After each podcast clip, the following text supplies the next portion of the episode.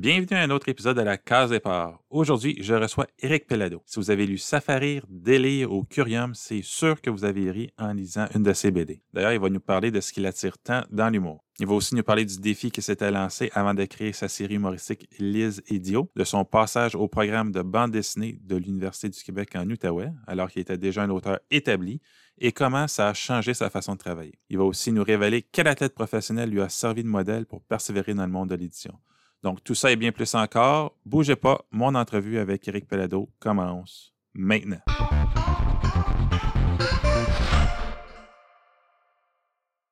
Je pense pas me tromper en disant que tu as un, touche-à-tout parce que dans le fond, tu fais de la BD, tu fais des romans jeunesse, tu fais aussi du stand-up. La constante dans tout ça, c'est l'humour. Oui, euh, j'ai toujours, euh, toujours aimé ça, euh, faire rire, faire réagir le monde autour de moi. Là. Surtout, euh, plus jeune, c'était surtout mes proches, parce que euh, plus jeune, j'étais vraiment bien ben gêné, même si euh, j'avais ce besoin-là de faire rire. Là. Je sais que je faisais tout le temps le clown en avant de, en avant de mes parents. Là, c'était sans arrêt, les, les, stupidités que je faisais pour faire rire. C'est quoi que tu leur faisais de, de stupide? Plus jeune, c'était très slapstick, là, tu sais, style je pique une fausse débarque, puis souvent je me faisais mal pour de vrai, juste pour euh, aller chercher un rire. Là. Ça, il y en a eu beaucoup des, des, des trucs comme ça. Mon, mon, mon, plus juste souvenir de, de comique, là, c'est, c'est, vraiment euh, stupide, là, c'est que je faisais une imitation d'Olivier Guimont. C'était rien de rien d'extraordinaire. De, de, je faisais une face plissée qui ressemblait pseudo à Olivier Guimont. Ça faisait bien rire ma mère, fait que j'aimais ça faire ça. Puis, euh, en faisant mes recherches, j'ai lu qu'à 7 ans, tu voulais déjà être auteur. Pourquoi que tu voulais être auteur à 7 ans?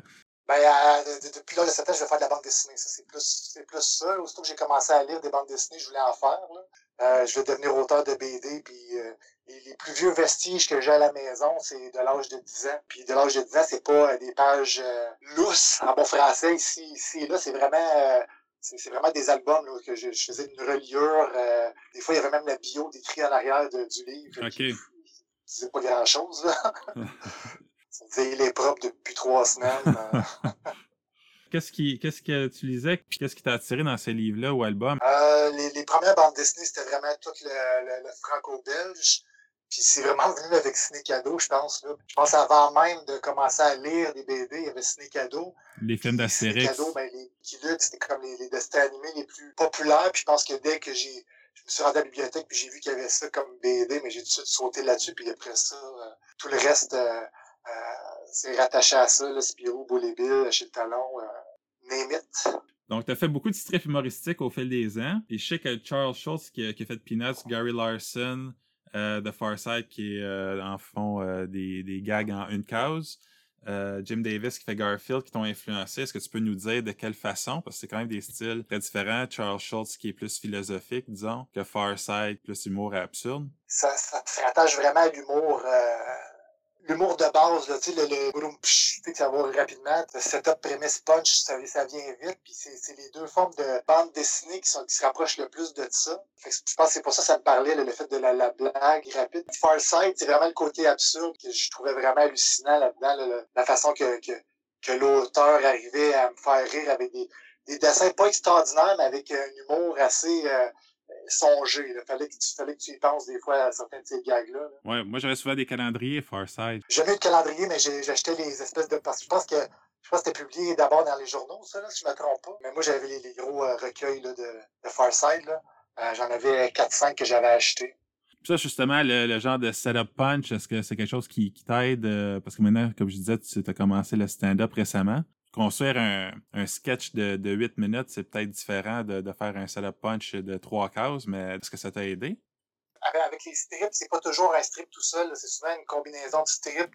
Tu as comme une grande histoire, même si ça reste quotidien, mais tu pars du début d'un certain, événement jusqu'à la fin de cet événement-là, puis c'est réuni. Euh, tu ramasses tout ça, il peut avoir une vingtaine, trentaine de gags, mais c'est comme un set là, en, humour. Tu as, plusieurs petits gags qui qui traverse de, de, de, point A à Z.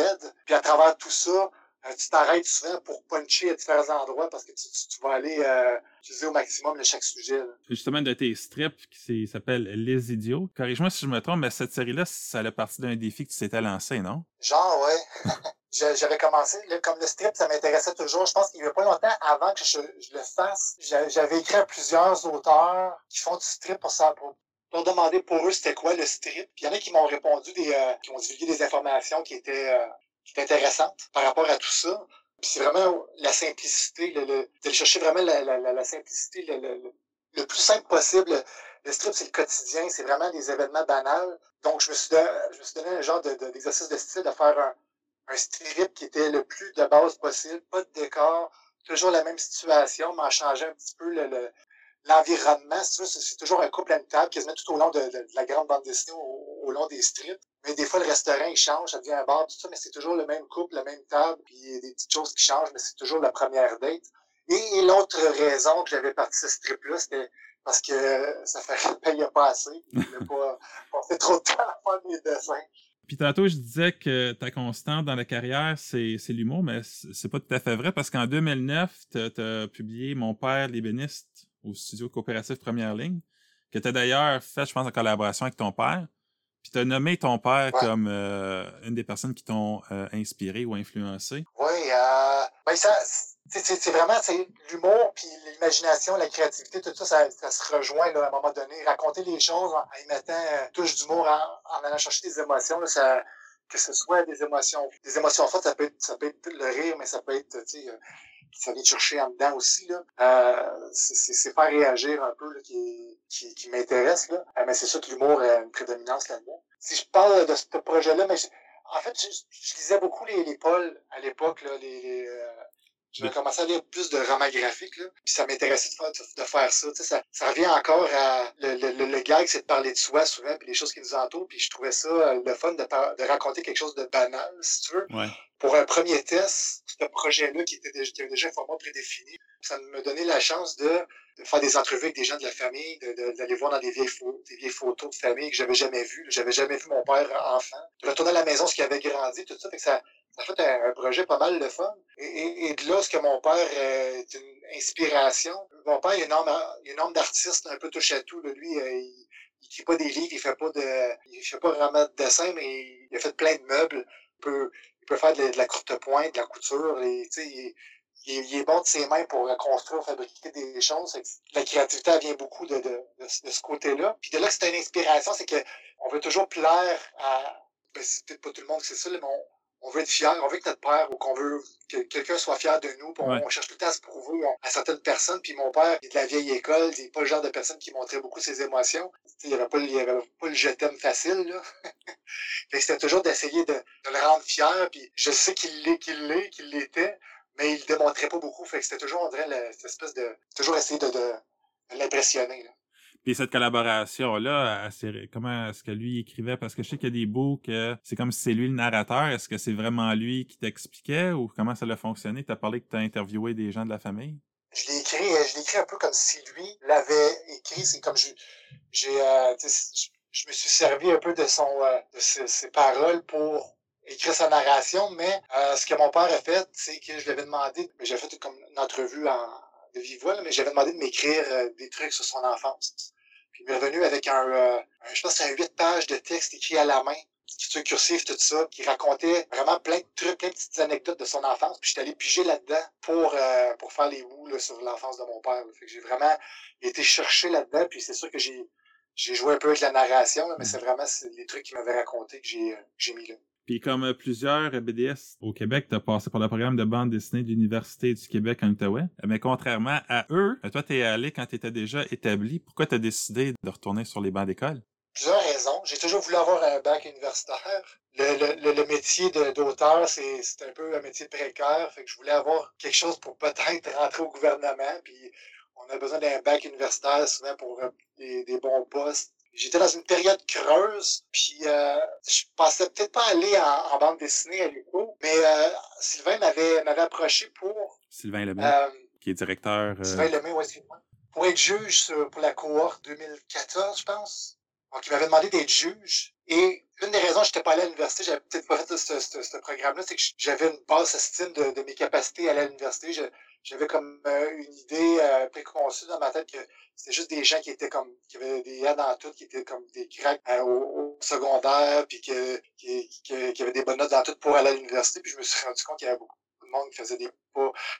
je me suis dit, je, je, pourrais aller ici, puis en plus, avec tout le bagage que j'ai, j'ai peut-être pas besoin de faire un bac en 10 ans à temps partiel.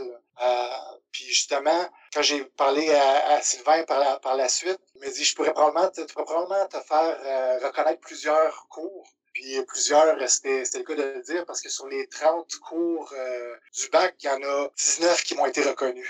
De quelle façon ça a modifié ton, ton travail de, de fréquenter l'UCO? Parce que là, tu étais avec des gens, dans le fond, qui commençaient, tu avais des professeurs euh, sûrement que tu connaissais déjà. Donc, de quelle façon que c'est venu euh, influencer ta façon de travailler?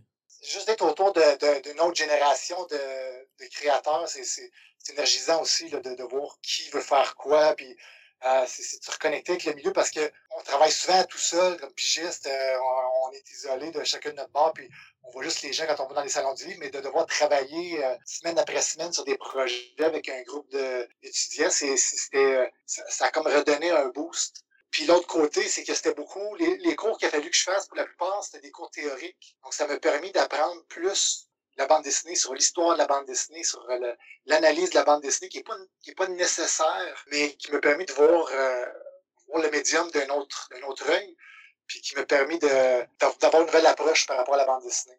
Euh, je dis tout le temps, ça me prend plus de temps à faire mes projets maintenant que j'ai passé par à travers du coup, parce qu'avant, je coupais les coins ronds, parce que je sais qu'il y, a plusieurs étapes à faire, puis qu'il faut que je prenne le temps de réfléchir, tout ça. Mais je, suis vraiment content de l'avoir fait. Puis ton travail de synthèse à l'université, c'était Regard Trouble. Est-ce que tu peux nous parler un peu du processus de création derrière ce, projet-là qui était fait, dans le fond, avec tes nouvelles connaissances, ta nouvelle euh, façon de voir la bande dessinée? La dernière année, tu as, un projet, projet finissant qui s'étale sur deux sessions. Donc, la première session, tu as un cours qui est le, tout le monde appelle le pré-synthèse, qui te prépare à faire un projet de longue haleine. Un, un projet d'une vingtaine de pages maximum, je pense, que demande pour, pour ce projet-là. Dans ce cours-là, tu développes ton idée, tu, tu, fais, tu développes tes personnages, tu commences à faire du découpage graphique, tu, fais toutes les, étapes avant de te lancer dans le dessin. Et là, à partir de la deuxième session, ben, c'est là que tu commences à plancher sur euh, des croquis, sur l'ancrage, la couleur, c'était de la couleur, etc., le montage, tout ça. Puis moi, j'avais, j'avais déjà une coupe d'idées parce que je savais que je devais faire ce projet-là. J'avais déjà une coupe d'idées de qu'est-ce que je voulais faire. Puis euh, Mario Bolac, qui était le prof euh, du pré-synthèse, m'avait dit Tu devrais essayer de faire de quoi que tu ferais jamais d'habitude, comme un, projet que tu n'aurais pas fait si c'était pas de, de ce cours-ci, de ce, ce programme-ci. Puis j'ai sorti, une nouvelle, une nouvelle littéraire que j'avais faite euh, sur, un, sur un, personnage qui, qui, voyait tout qui voyait tout le monde autour de lui embrouillé, sauf une personne. Puis ça, ça tournait autour de ça. C'était un genre d'histoire un peu un style fantastique. Puis c'est un gars qui, qui, qui, est vraiment pogné dans la technologie, toujours. Parce qu'on peut tout faire sans avoir à voir personne. Puis là, pendant le confinement, mais euh, c'est encore plus vrai cette réalité-là. Euh, ce qui fait en sorte qu'une fois qu'il est comme sorti, qu'il a levé la tête, s'est aperçu que tout le monde était barbouillé, euh, embrouillé. Dans la nouvelle, tout le monde était embrouillé. je l'avais écrit comme une nouvelle littéraire, pas penser à faire une bande dessinée avec, parce que dans ma tête, il fallait que ce soit un style plus sérieux. Tu sais, je le voyais plus peut-être film, ou un court-métrage, mais pas, pas bande dessinée de, de ma plume à moi. Puis euh, c'est ça, c'est Mario, Mario Bolac me dit euh, Non, non, regarde, n'importe quel style, ça dérange pas.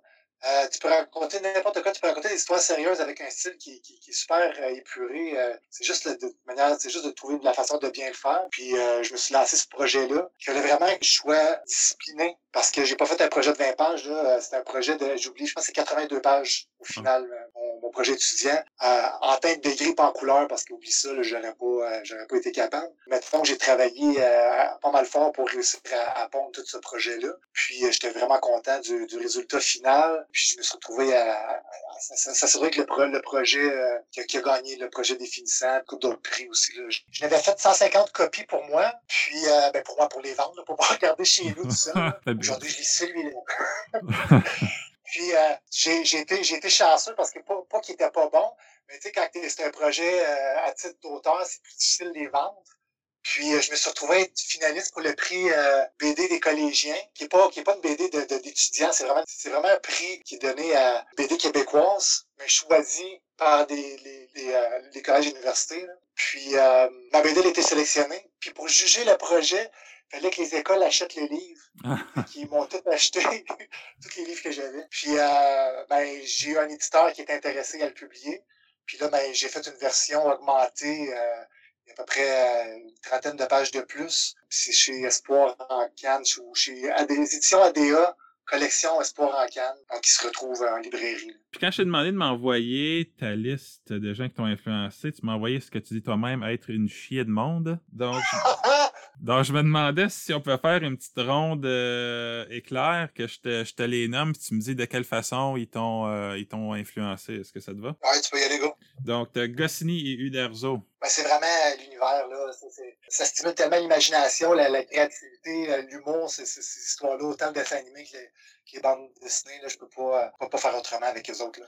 Franquin, j'imagine c'est pour Gaston Lagaffe? Gaston Lagaffe, Les Idées Noires, même si c'était une période sombre là, dans, dans, la, carrière de, de, de Franquin, c'est quand même un humour, c'est un humour noir, ça dit Les Idées Noires, mais c'est je trouve ça génial là, comme, euh, comme illustration, puis je veux dire, c'est un, un génie du comique visuel, là, euh, Franquin, donc euh, pour, pour, pour ça. Là. Tristan Demers c'est lui qui m'a fait commencer à faire de la bande dessinée. C'est que je disais à l'âge de 7 ans, ça m'intéressait tout ça, mais je me disais quand j'allais être adulte, j'allais commencer à faire de la bande dessinée. Mais euh, j'avais été genre au dépanneur du coin, j'avais vu un, album de Gargouille un peu broché, tout ça. Puis j'ai dit, c'est quoi ça, cette affaire-là? je l'avais pris, puis j'avais appris que Tristan, qui faisait Gargouille, avait 14 ans quand j'avais pris l'album-là. J'ai 14 ans, puis il fait des BD, puis c'est, je peux trouver ça au dépanneur. Fait c'est là que j'ai décidé de commencer à faire, en en faire pour de vrai de la BD. La plus vieille BD que j'ai ici, c'était un peu comme un, un peu comme une copie de ce qui, de ce qui se faisait dans Gargouille. Une coupe de jeux, une coupe d'articles, quelques BD.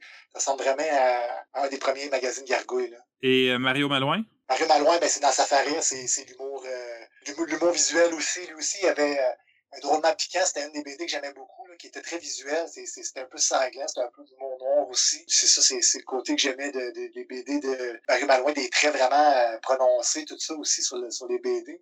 Puis c'est toute l'époque Safari. Là. Quand je pense à Safari, Mario Malouin, c'est le premier nom qui me vient en tête. Là. Puis j'étais fan de Safari depuis que j'ai 12-13 ans. Là. Passe de la BD sanglante de Mario Malouin à Bambi avec Walt Disney?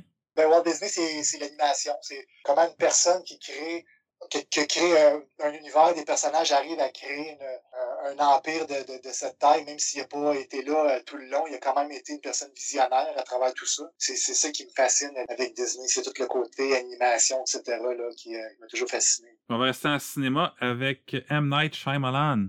C'est le mystère dans ces, dans ces histoires de... Pas tous des, des hits, c'est films, mais il a toujours essayé de faire des, des histoires qui te tenaient quelque part, puis qu'à la fin, tu comprenais qu'est-ce qui se passe avec le reste du film. Avec la petite twist, c'est quelque chose que, que t'affectionnes. J'ai toujours bien aimé ça. Ouais, ouais. Avec le Six Sense, puis euh, j'oublie le The Sign, c'en est un autre que j'avais bien aimé aussi, le, de M. Night. Là. Euh, Mel Brooks, grand comique. Ouais, j'étais là, Mel, Mel Gibson. Non, c'est pas la même personne. Ouais, Mel Brooks, mais c'est Spaceballs.